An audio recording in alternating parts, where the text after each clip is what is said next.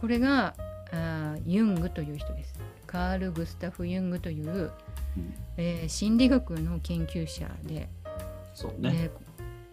すごいねこの人が、えーき黄金の花の秘密っていう本を書いていたり、うん。ということで個性化とマンダラっていう本までユングは残していまして。うん。これは私の描いたマンダラは日ごとに新しく私に示されていた自己の状態についての暗号であったということに気がついたんですよつまりユングはもうすでにマンダラという言葉を知っているし、えーアジアの方に、まあ、宗教的に使われていたあの図柄というものは決してアジア人だけのものではなくて、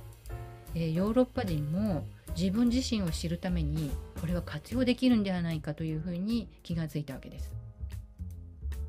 んでこのうん個性化っていうさっきも言いましたけれどもこの曼荼羅の中にさまざまなそのそれは歪んだ鏡であるという話を私はしましたけれど。それぞれが一つの個性を持ったキャラクターということでいろんな仏像を紹介して、えーまあ、その中に、うん、文殊菩薩であるとかあと、まあ、千手観音がいたり、えー、極蔵菩薩がいたり阿弥陀如来がいたりとか、まあ、いろいろ紹介した中で、うん、じゃあ個性化というのは何かっていうことを、うん、そういうことにまでユンはもう気がついてるんですよね。つまり曼荼羅を描くことは自分自身がどんな状態でどんな個性を持っていてどんなキャラクターで生きていったらいいかをこの図柄が自分自身が描くことで自分自身が気がついて自分を導くというふうに考えてるわけです。それで実際にユングは、まあ、赤の書というのを残してましてこれはかつて私持っていたので見せれたらよかったんですがまたすぐ売ってしまったんで。でも今ねこれね3000円か4000円ぐらいで単行本が出たんですよこれを。小小さい、小さいバージョンね。小さいバージョン。あ、だいぶでかかった。そうこれ重くてね自分の家に置いといててもね見れないで重くてあ開けなくてそうだ。この河合駿さんのなんかお弟さんかなんかが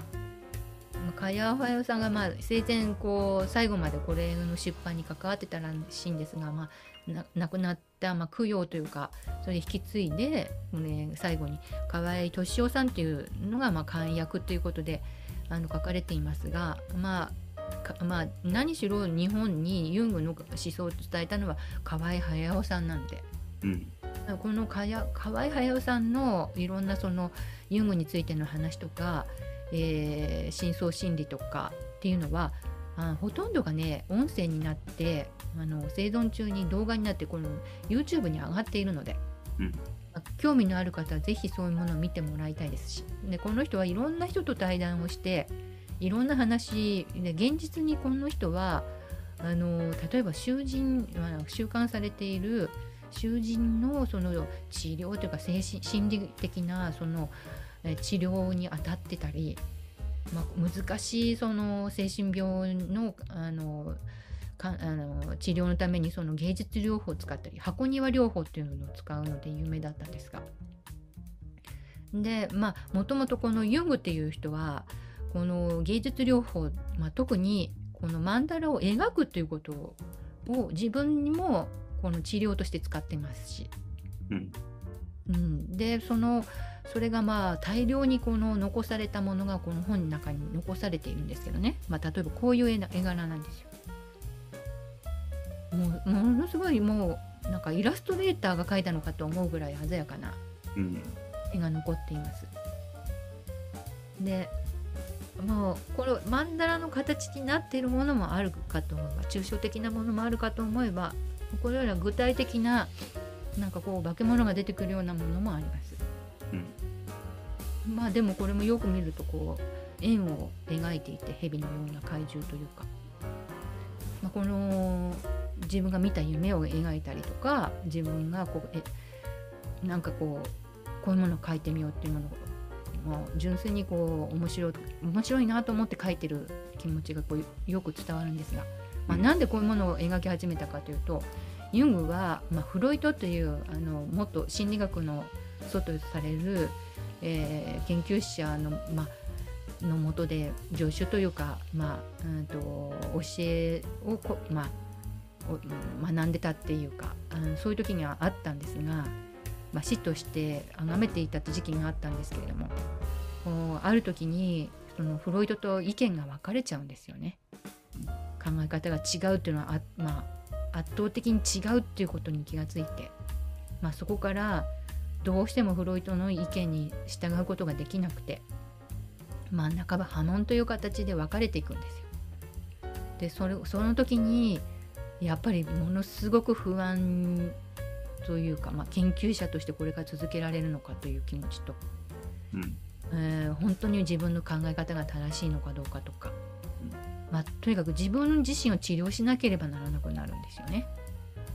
でそこで、まあ、誰にも、まあ、今までフロイトを頼っていた部分があったので、まあ、誰にもこの悩みは打ち明けられないということで始めたのがこの赤の書の始まりだとされています。うん。うん、でこの描けば描くほどユングは分かっていくんですよ自分のこと。を。うん。えーそさらに深層心理というものが何であるかとか、えー潜在意識あるいはその集合無意識。で特にすごいすまあこの潜在意識と、まあ、無意識と意識のこれはもうさっきの了解マンダと同じなんですがもう色の世界と空の世界と言ってもいいと思いますつまり常にこれ意識っていうのはドイツ語で私っていうことなんですが私という意識がある部分はのこのその底にはですね、まあ、先祖の考え方とか地域の、まあ、文化的な考え方とかもっと言うと人類全体の共通の考え方とかそういうものまで深く掘り下げていくと全部つながっているんだというふうに気がつくんですよね。でこれを集合無意識ということでこの自分の一個人の、まあ、個が考えている意識とは別にそういう集合的な潜在的に持っている私たちは生まれる時から持っている集合的無意識っていうのは真相にあるということ。まあそういうことに気がつくんです。なぜならばこう描いてきた時におそらくですよ。多分その日本のマンダラ、まあ、アジアのチベットのマンダラナのようなものをこうに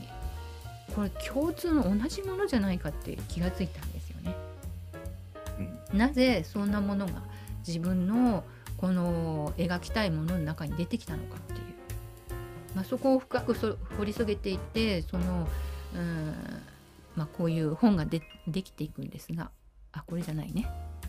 「黄金の花の秘密」っていう、まあ、ビルヘルムンっていう人の紹介によってユングの思想が、まあ、これビルヘルムっていう人と共著になってるんですけどね。まあ、うんつまり、うん、アジアの、まあ、瞑想、まあ、道教とか、まあ、チベットの密教の中で出ているこのマンダラというのはどういうものであったか、まあ、これはえ自己を知るための瞑想のものであってそういうものっていうのはアジア人だけのものではなくてどうも実際にこの患者に、ま、あのマンダラというものを書いてみなさいと言った時に、えー実際同じようなものが出てきたと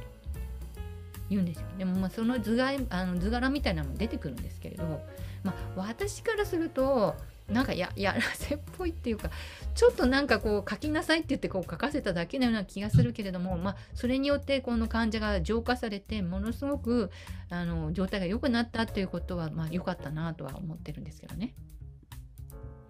でこのうんえっと実際ですねこのマンダラをまあ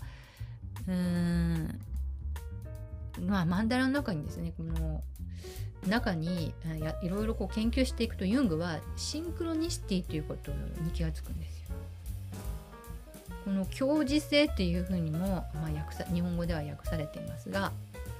この因果関係がないのにどうもう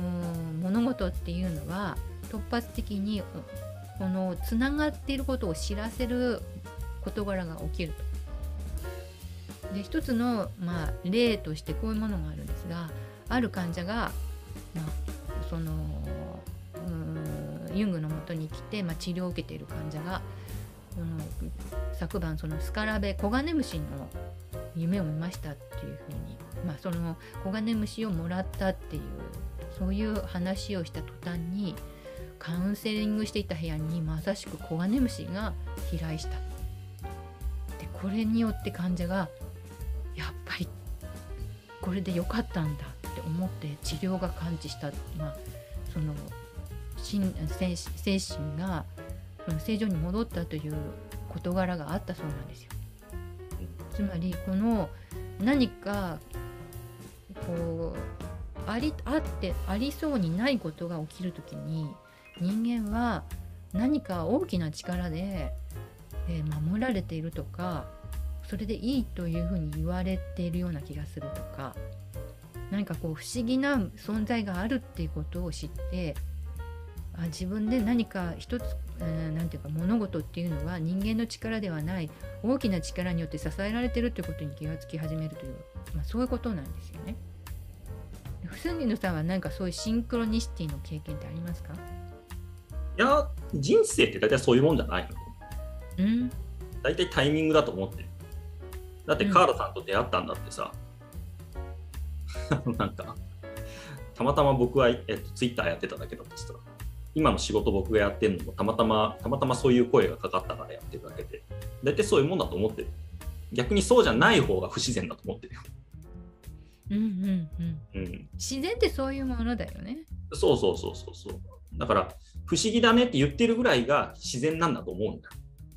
こんな風になって、うんうんうんそうそう人、こんなことでこんな風になって、こんなタイミングでこんな都合のいいことが起きてとか、うんこのタイミングでこんなに嫌なことがあったけど、その次につながるこれだったとかね。うんだからそういう話って全部、うん、自然なことだからそうなってんだと思うんだよね。そうそうそうそうそうでも昔はやっぱりね例えばお周りの人が進んで進めてお見合いをしてこの人と結婚するんだよって言って結婚するとかねうん。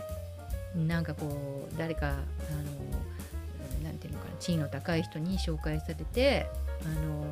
この人と結ばれるといいからって言って無理やり結婚されたりとかさ。なんかさそういうこの人為的な力によって物事がその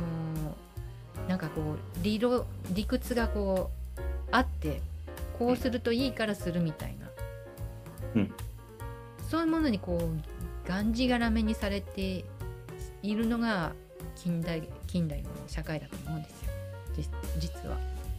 うん、まあ、いや、でもそれは昔からあったよだから。まあ貴族の政略結婚とかさ、あったわけだからまあそうそううん まあでも理屈でこう説明ができる世界を目指そうみたいなものってああると思うんですよね。まあそうだね。それはまあ今がまあ割と特有というか、する時代なんだろうね。例えばこう年収がいくらいくらだから幸せになるだろうから結婚するとか。うんうんねこの人は、まあえーこういう大学を出たから有望だからきっと結婚すれば幸せになるとかさ、まあ、うん。なんかそういうものがあるあってうん。なんかあたかもそれが正解であるかのように思い込んでるんですがうん。実際はそうじゃなくて例えばたまたま人その人と出会って何かそれがきっかけがこう不可思議な力に導かれてそうなったっていうことの方がうん実はものすごくさこの不思議な力に支えられていて私たちは守られてそうさせそうさせてもらってるんだっていう気持ちになるんだよね。うん。そこってすっごい大事なところじゃないかなと思うんですよ私は。うん、だからねあのこれもずっと前から言ってることだけどやっぱり環境を選んでるっていうことの方が大事なんだよね。うんそのなんだろうな起こることを選べないんだけど僕らは。うんこの起こる確率が高まるところは選べるんだよ。うん場所というかね。だからた例えばそのなんだろう職場だってさいいことが起こりそうな職場ってあるわけよね。うんうん ここにいたら明らかに悪いことしか起こらないだろうなっていう職場といいことが起こりそうな職場ってのがあってでそれ、うん。そこは選べるからさ例えば、どっちに行くのかって選んだら要するにそのタイミングが合うようなことが起こりやすいんだよねそっちの。うん。いいところに行った方がね、うん、そう。だから無理やりいいことを起こそうとするとすごく難しいんだけど、そうなんだよね。うん。いいことが起こるような何かを作る、うんそういう状況を作るとか環境を作るとかっていうことをやっていくとこれそれが多分自然なんだだから。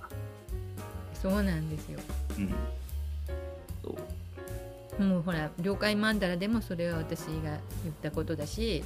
あの二が白道図の中でも言ったことなんですけど自分がどういう日常のこの今日のこの一日をどこにで過ごすかなんですよ結局ね。そうそうどういう気持ちでえーどういう環境の中で自分がいることがベストかっていう、うん。そこにね気がつかないで。なんか今を犠牲にしてなんかやがて来るでああるかもしれない幸せをとつかもうというふうに考えてしまっていたのがこのなんていうか戦後のこのね日本の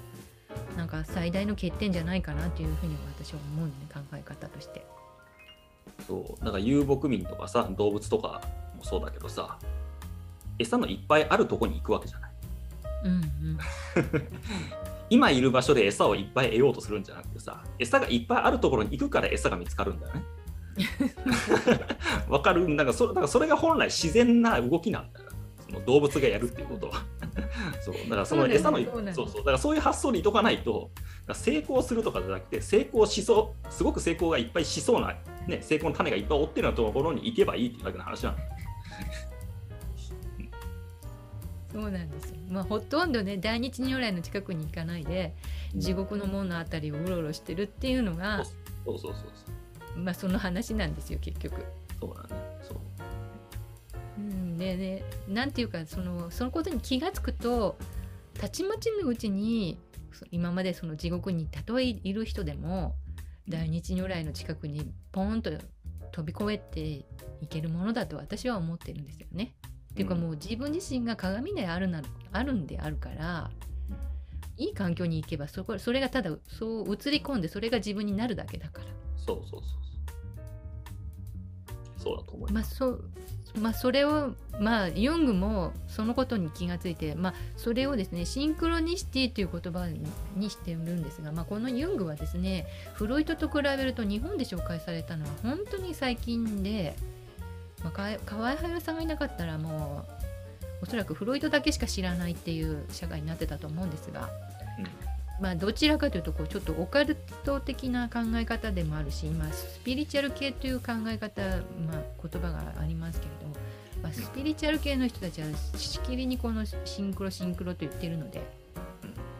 なんかちょっとけあんまり学術研究の話じゃないんじゃないかと思ってしまう人も多いと思うんですが。しかしねここにはですねやっぱり隠れたいろんなこの知恵というかこれから私たちがあの取り戻さなければならないあの能力の開発っていうものも私はこの中にまだまだあるんじゃないかなとは思っています。うん、でその中でですね、まあ、芸術療法をやってるいろんな研究者たちがなんかねマンダラアート協会なんか作ってる人もいるらしいんですが。もう実際にこのワークショップで人を集めてマンダラを作ってみませんかっていうのをやってる人がいます。人たちが、私はこの人たち知らないんですけれどもおそらくこういうものはどんどんこう普及していく可能性はあるなと思っていてでなぜならばやっぱりこのマンダラっていうのはちょっとこう自分でか写写仏しようとかそういうのなかなかこの絵絵心がないとできなかったり実際に。砂マンダラなんかもちょっとこう素人ができるようなものではないと思うんですよね。まあ、スキルがいる。うん。だからちょっとこうきっかけを作るためになんかこういう身近な糸とこの針なんていうんですかねピンを使ってマンダラをこう作るものとか、まあ、絵を描くこともあと最近はこう塗り絵みたいなものも盛んに行われてるみたいです。うんまああの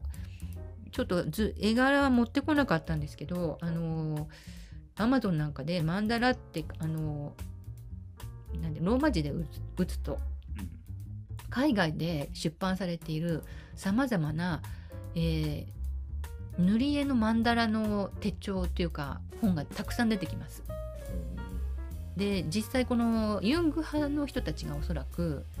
この描くのは大変だから色を、まあうん、色鉛筆とかクレヨンとかで塗って楽しむマンダラのそのなんていうのか画集みたいなものを作って。でこの買った人は自分の好きなあの色鉛筆でこう塗って楽しんでいるらしいんですよ。で結構これ満足感があって。綺麗な色でこう一つが出来上がるとやっぱり到達感というか自分だけのマンダラができるっていうものがあるみたいなんですね。で実はもっと調べていくと Adobe の Photoshop がデジタルでマンダラを作ろうっていうのをやっています。あの教えてます。これぜひねもし興味のある人がいたらこのページに飛ぶとですね、えー、実際に Photoshop でデジタルで、えー、普通の写真なんかをうまくこう組み合わせて、えー、マンダラがこういうふうにできますよっていうのが紹介されてます。これあれだよね。リヒターのあのプリントの作品に似てるよね。うん、そうそう。リヒターはこういうなんていうのかな。マンダラの形じゃなくて、うん、してな縞模様にしちゃってる。うん、よ横に並べてたけど、うん、丸にしたらこれだもんね。中心取って丸で描いたらこれになるから。まあこれはですね、まあ、簡単にできるように、まあ、デジタルだから簡単なんだろうとは思うんですがしかし私は思うんだけどやっぱりこう綺麗にきちんとこうねあの隙間なくこう並べられるっていうやっぱり結構時間かかるし、あの集中力もいるし。でこれをやっていればですねやっぱ余計なこと考えないし、うん、とにかくですねマンダラの凄さっていうのは余計な雑念を払いのけられるっていうことはまず一つの効能として挙げられると思う。うん、これやりながらね他のこといろいろ考えないんですよ。そしてこれをやってる間に何かなんかこう贅沢したいとかなんかこうこれを買いに行かなきゃとかそんなこと考えないんでとにかくこれを集中して作っていくとこの中でこの満足感というか楽しみというのが見つかるわけですよね。うんうんうん、でこれからは外に楽しみを見つけて出かけるんじゃなくて私はもう自分の家の中で自分が楽しめるもの何かを持つことが最大の何て言うのかなこうこれからの人たちが努力して貸し取らなきゃいけないものだと思ってるんです。うん、まあそれ人次第だよ本当にいやこれからはおそら特にこの流行り、ま、病がこう蔓延している中で外に出かけられない、うん、そういう時にこそマンダラというものは一つのなんかこう自分の世界を作るためのなんか装置だと私は思っていて。まあそれはね。あるそれは1期間ぐらい過ごせる何かがあった方がいいとは思うけどもそれはあった方がいいであってなかなかね、うん、万人が万人それをやりたいってなるのは難しい。いやもうねこれからもしもですよ いやもうずっとこれが2年3年ではなくて10年続くと思ってみてくださいよ。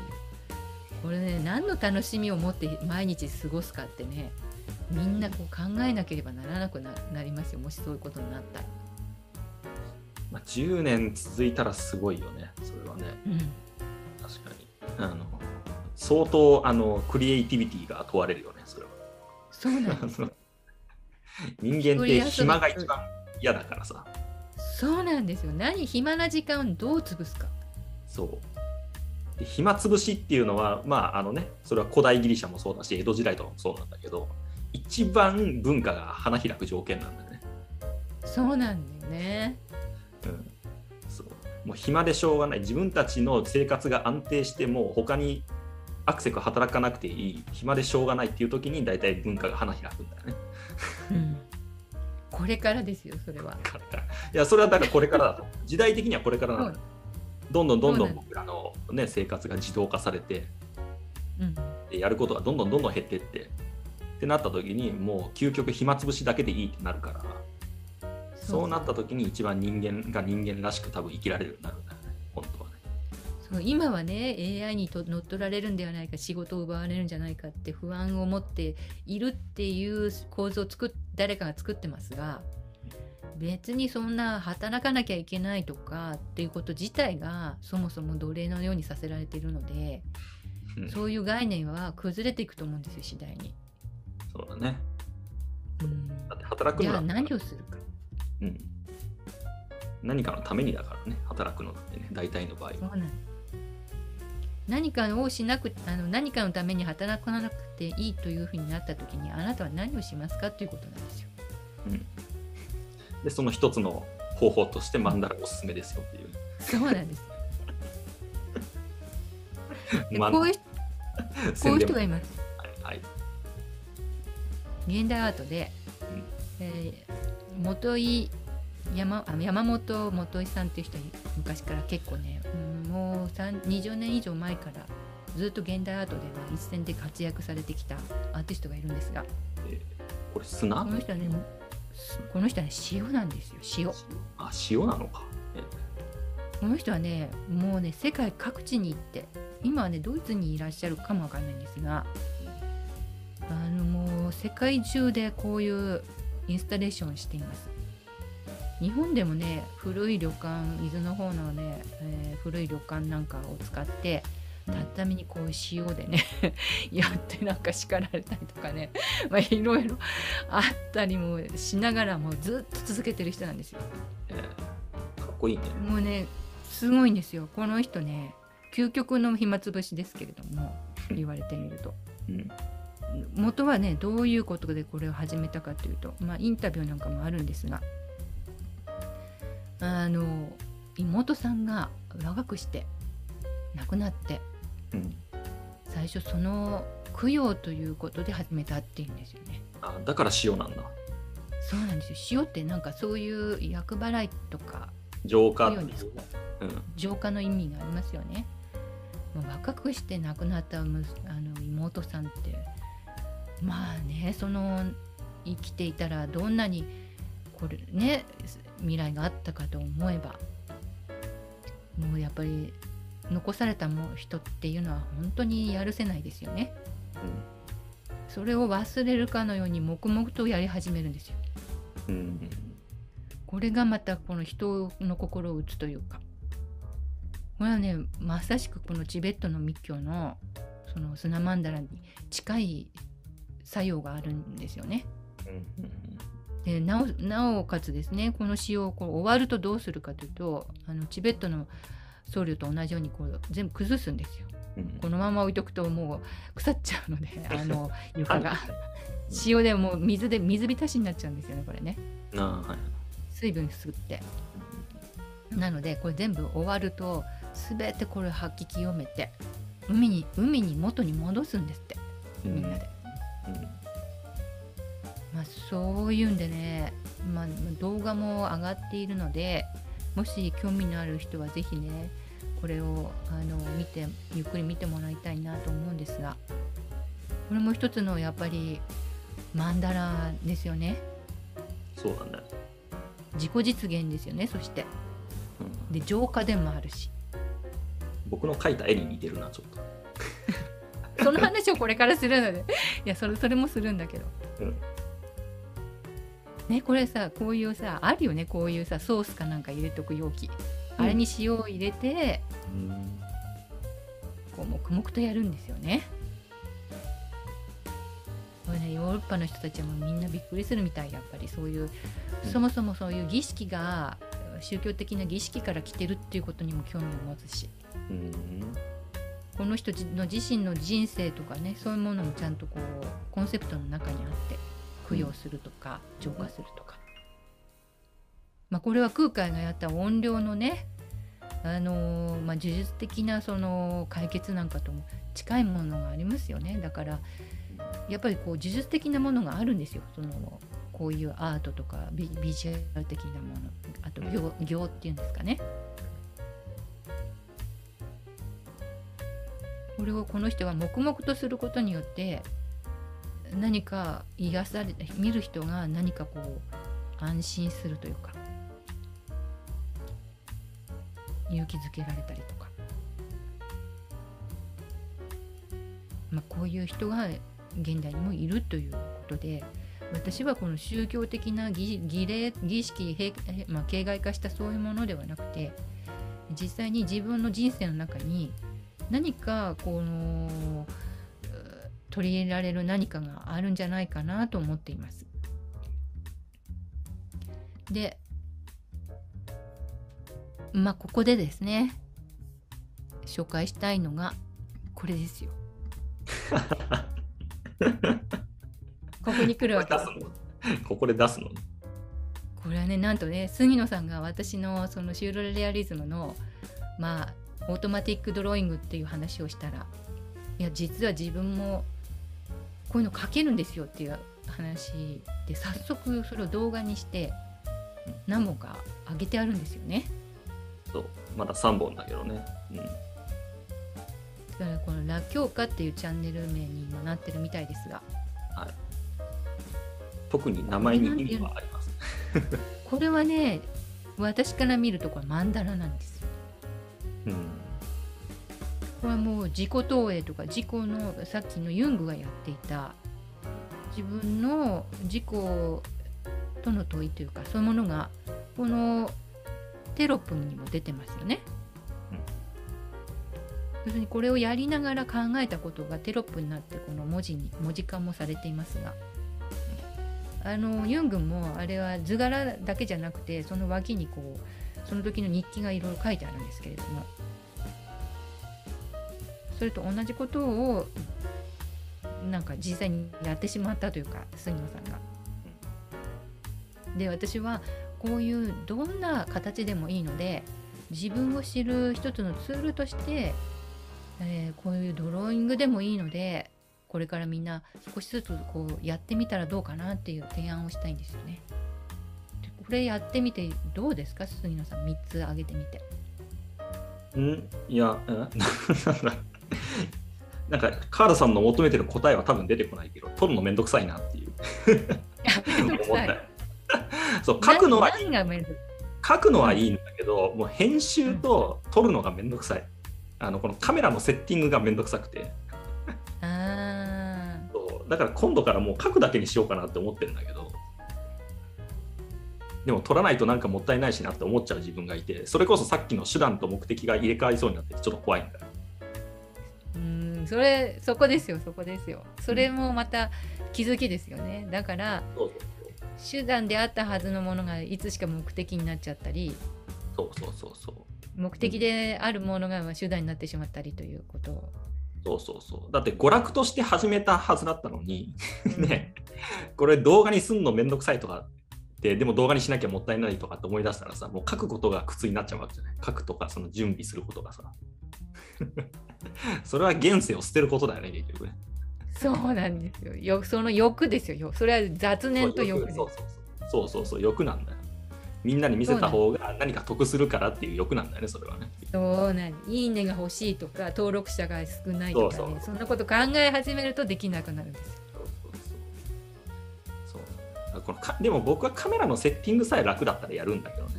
あるねが割と楽しい教えてあげる、うん、斜めから撮っていいんですよこれ、で私の場合は iPhone にそれ修正する機能があるんですよ。その Android についてるのかどうかわかんないんですけど、うん、それね区形を変える機能があるのでそれ使えば斜めから撮っても大丈夫ですよ。で斜めの方が多分焦点が合うかもしれない。うん。ちょっと斜めにはしてるんだけどね。真上、本当に真上ではないんだけど。で真上にする必要なくて斜めに撮って修正するといいんじゃないかなと思ったね。これなんかすごくいい写真が 杉野さんなのかな本当にっていう。誰これって思っちゃったんですけどね。僕です、はい、まあなかなかねベイトソンの話とかも出てきたりとか面白かったですよね、うん、そういう意味で、まあ、まあ、またおいおいぼちぼち気が向いたらアップします。欲を捨ててですね自己の探求のためにやってください。自己の。そう。そこが難しいんだ。やっぱり人間っていうのはねどっかでちょっと欲が出ちゃうからやり始めると。それがまたいいんですよ。だからそれにきそのそれぞれ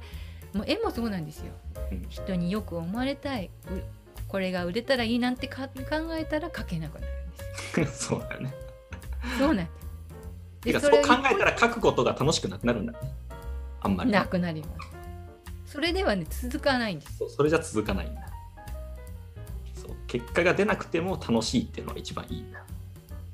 そうなんです。で一番いいのは書いたものが自分のためになったと思ったら人のためになっている。知らず知らずなっているっていう。別に人のために書こうとかってしなくていいんです。ようんうんうん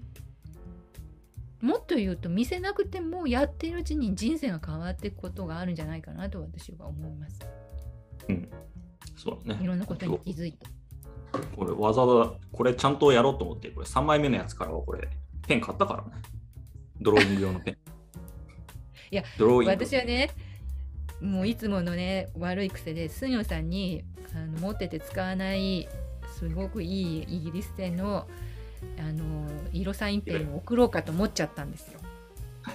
スケッチブックも送ろうとしてもう詰めたんですよ。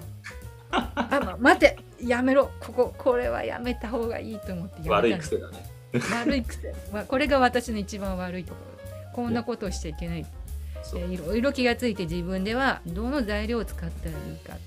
どうしたらこう、まあ、自分が楽しくできるかっていうのを自分で工夫することが大切なのでそうそうそう。それだってそれも楽しみだから。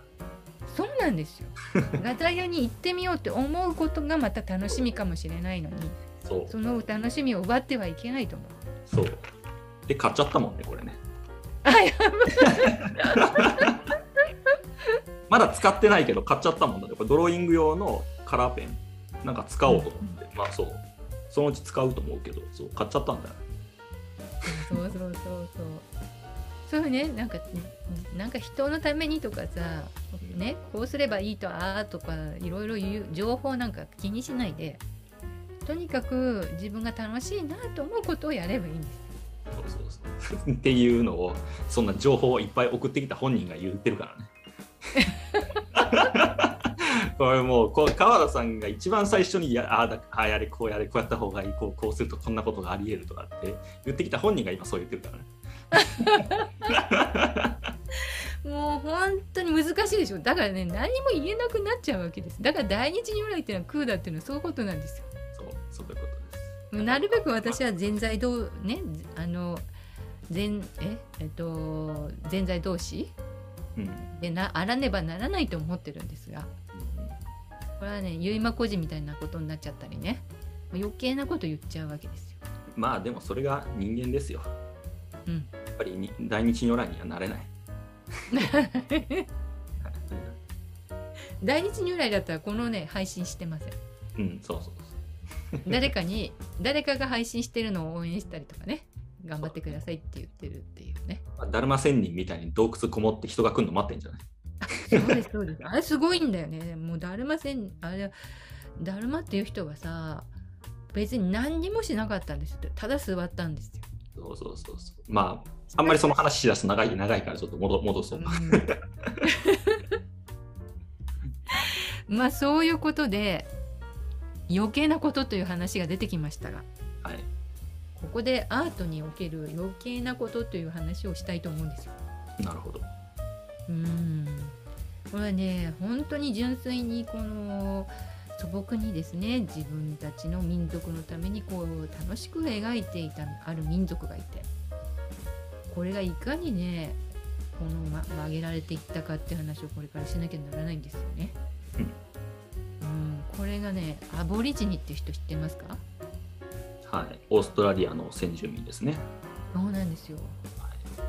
これがですね確かオーストラリアではオリンピックなんかも開催されたことがあってそれにめがけてですね、まあ、もちもともとこのイギリスの、まあ、占領地でもあるんですよねオーストラリアってね。そうそうそう。でこのひどいことやってるわけです？よはいまあねちょっとね昔ね私はね1992年ぐらいだったかな。あのー東京国立近代美術館でねアボリジニの美術っていう大きな展覧会があってここで初めてねこの展覧会見てアボリジニという人たちを知ったんですよ。うんね素晴らしかったんですがどうもその時の作品と今の作品全然違うんですよ。うんでねこれもこの大きな展覧会の一番最後のコーナー部屋にですねもうなんかねえこれもアボリジンなの？っていうような普通の絵がかかってたのが気になってうんつまりねもう先住民はつすでに、えー自分たちのこういう表現とは別に、えー近代化したこういう絵も描いてますっていう紹介だったんですよ。なるほど。んでななんかそんなの全然見たくないんだけどどうして出しちゃったんだろうなと思ったんですよ。うんでこれはねどういう絵なんだろうと思ってこう当時はあんまりこのアボリジニのことこの知るうんこのカタログが一つの、まあ、資料ぐらいでうん。ほとんど知られていないしなんだかさっぱり分かんなかったんだけど、うん一つはっきりしたことは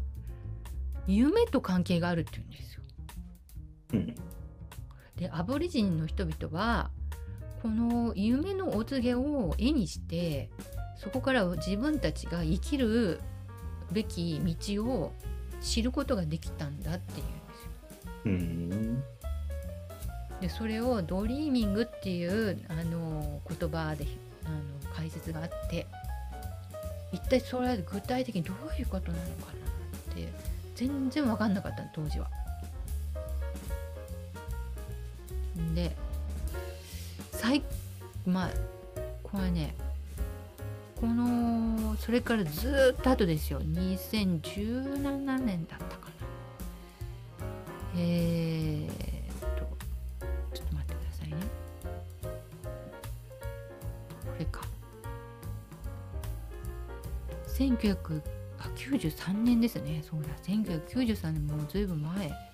あ違うな。もっと後だと思うんだけどな。1995年か。1995年になってですね。その後かもうちょっと後だったかな。私が見たのはね、えー新国立美術館ってありますよね。うん。2007年だ。ちょうど。2008年。2008年に国立新美術館。あの六本木にあるとかだよね。そうですそうです。はいはい。エミリー・ウングワレー展アボリジニが生んだ天才画家っていううん。展覧会があったんですよ。うんこれはねこういうおばちゃんさっきのおばさんですけどうんうん。このウングワレーっていう人がこの抽象的な絵を描いて、まあ、抽象画としてこれをオークションにかけたらなんと105万6,000ドル。うんなんなんなんと114、まあ、1億円ぐらい？まあ、まあそうだね。1、まあ、2うん、1.5ぐらいかな、多分計算するとうん。大体で。うん。で、まあ、個人に落とされたと。うん。まあ熱狂的なこのアボリジニアートがブレイクしまして。うん。その流れでこの日本にまたこういう展覧会がやってきたんですよ。うんで見に行ったんですよこの展覧会を。そうしたらまあいろんな反響があってうん私にそのウングワレー見てすごい感動したってこう熱狂的に言う語る人がいたりとかうんうん私もウングワレーみたいになりたいとかはいはい。ウングワレーのようにそのニューヨークで発表したいっていうような人がいてまあたまたまそんな話をが画廊で話を聞いてたら画廊のオーナーがボソって言うんですよね。あれは良くないって言うんですよ。うんこれはやらせだって言うんですよ。このねもともといた民族のアートを踏みににじるような行為でねこのなんか絵の具かなんか与えてお金を与えて書かせてると観光資今や観光資源になってるだけなんだっていうのを怒ってたわけですよ。なるほど。確かにね私はねそれを聞いた時にあの1992年に見た展覧会の最後のあの作品のこの違和感なんだろうこれと思ったことがいう形になったんだなと思ったからうんあながちそのオーナーの言ってることは嘘じゃないなと思いました。ああ、うん。そうね。こういうことがあるわけですよ。うん。つまりアフリカ美術もそういうところあるんですが何かこの利用されていくというかね民族のこのもともとのこういうこうこういう意味で書いてたっていうものは全然この排除されてお金になるから書かせるとかかまあ書かせまあ書くとかね。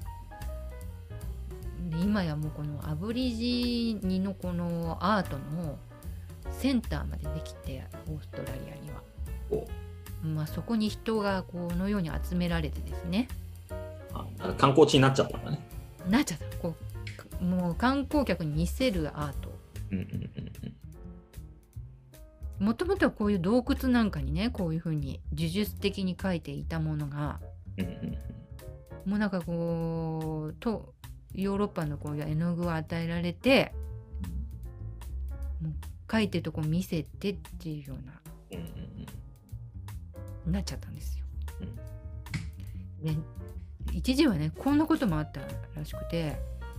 この水彩絵の具なんか与えられて普通に描きなさいっていうなんか指導なんかされちゃった時もあってうん何の意味があるのかさっぱりわかんないんですけどまあ描く奴隷みたいな感じで、まあ、アボリジニの文化がどんどんこう侵食されていったということもあったみたいです。で今はちょっとはねこれはやめようっていうことで、まあ、元のあの昔からのこういう絵を描かせようとするんですが今やねもうね実はねこう点々でこう書いてあるでしょ？うん。本当のことはこの後ろに書いてあったあるものを人に与える時に全部隠しちゃうんですってこの点々で。うん。そういうことも起きていてこの点描っていうものがなんかねもう消えてきてる。もう普通にこう描いか描く人に出てきちゃったり。うん。なんかもうこういろいろ描いた上にこうね点描で全部隠して普通なんていうかみんなが気に入るような絵にしちゃうとか。うん。そういうことが起きてるんですって。うんうん本当のことは教えない。うん。でこのドリーミングっていうこれねどうもね私はこのい夢な寝てる時に見見る夢をなんか描くのかなと思ってたんですがそうじゃないんですよ。この話をいろいろ調べていくうちにこの書きながらこの瞑想に入って集中して瞑想に入っていくとこのうつらうつらしたこの気持ちの中でなんかお告げがこう降りてくるっていうことみたいなんですよね。自分の生きるべき道とか考え方とかまああれだよね。甲骨状態っていうかそんな感じだよね多分。ね、そうなんですよ。うん。まあ西洋の神秘主義の人たちもそういう人たちいっぱいいるけどまあそれと似たような、私はねこれそういうものが人間のこの知恵でこの太古から伝わってきているんだけれどなんかそういうものが危うくなってきているしなんかもっとこの元に戻ってもう少しこの自分たちの自然とともに生きるこの生き方とかそういうものを取り戻した方がいいんじゃないかなって思ってるんですよね。うんうん、それで誰かに教わるとか誰かに見習ってとかではなくて各自この話を聞いた人たちがそれぞれ自分の一番いいベストなほ材料とあ環境とかあの方法を見つけてですね何かこう自分に重要な何か知恵をこう導くためにやってみたらどうなのかなと思ってます。うんまあ、そういうことでこの危うさというものがね、まあ、そのもの自体、まあ、美しいものではあるんだけれどもなんかこれはもうなんかちょっと違うものになってきてしまうこういうものも書かされていたりって、まあうん。この奥にあるんだけど隠しちゃってるという。うんうん。まああれじゃない？だからマンダラと一緒なんじゃない？マンダラのあのチベチベットじゃないか、まあ、さっきお坊さんが書いてたやつあったじゃない？砂で書いてたやつ、うんうんあれだって書いたら消しちゃうのと一緒で。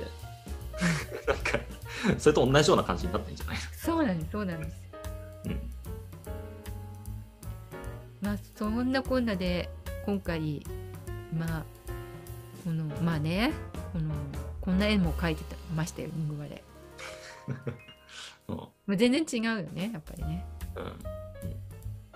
まあそういうことに私たち自身がならないようにしなければならない。まずうん。これが一つのなんかこう警告警告というかうん。絵を描くとは一体どういうことなのかっていうね書かされてしまってはいけない。自分の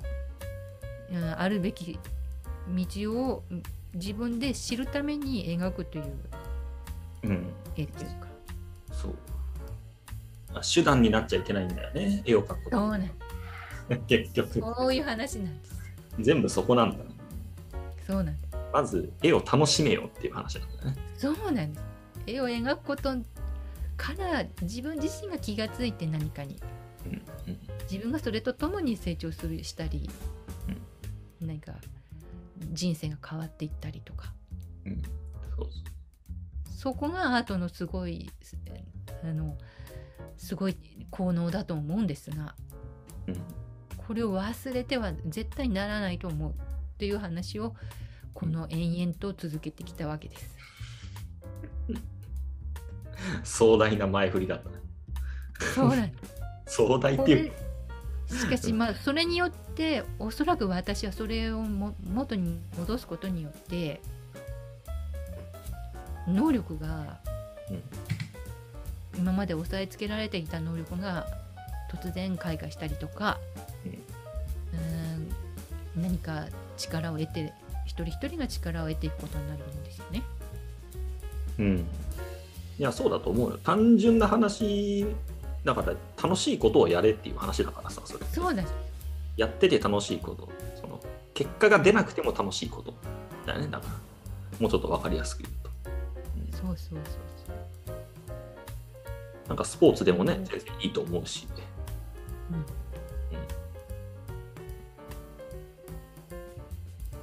まあいろんな世界をこうまあ訪ね歩いたような感じですよね、まあ、チベットの砂を見たり砂のマンダラ見たり日本の領海マンダラを見ていったり、えーあるいはこう心理学の世界をの、まあ、ユングにちょっと触れたりしましたが、まあ、こういう地獄地獄税みたいなところに舞い込まないように、えー、とできるだけこうねうん。こっちの方の個自分の個性というものが一体どういうところにあるかを知るためのこのマンダラといううんことで、まあ、話をしそしてまあ一つのうーん残念な例というかちょっとこう問題のある例も、まあ、アボリジニを紹介しながらこう話をしてきました。はい。じゃあ今日はこれで一回終わりにします、はい、お疲れ様お疲れ様でした。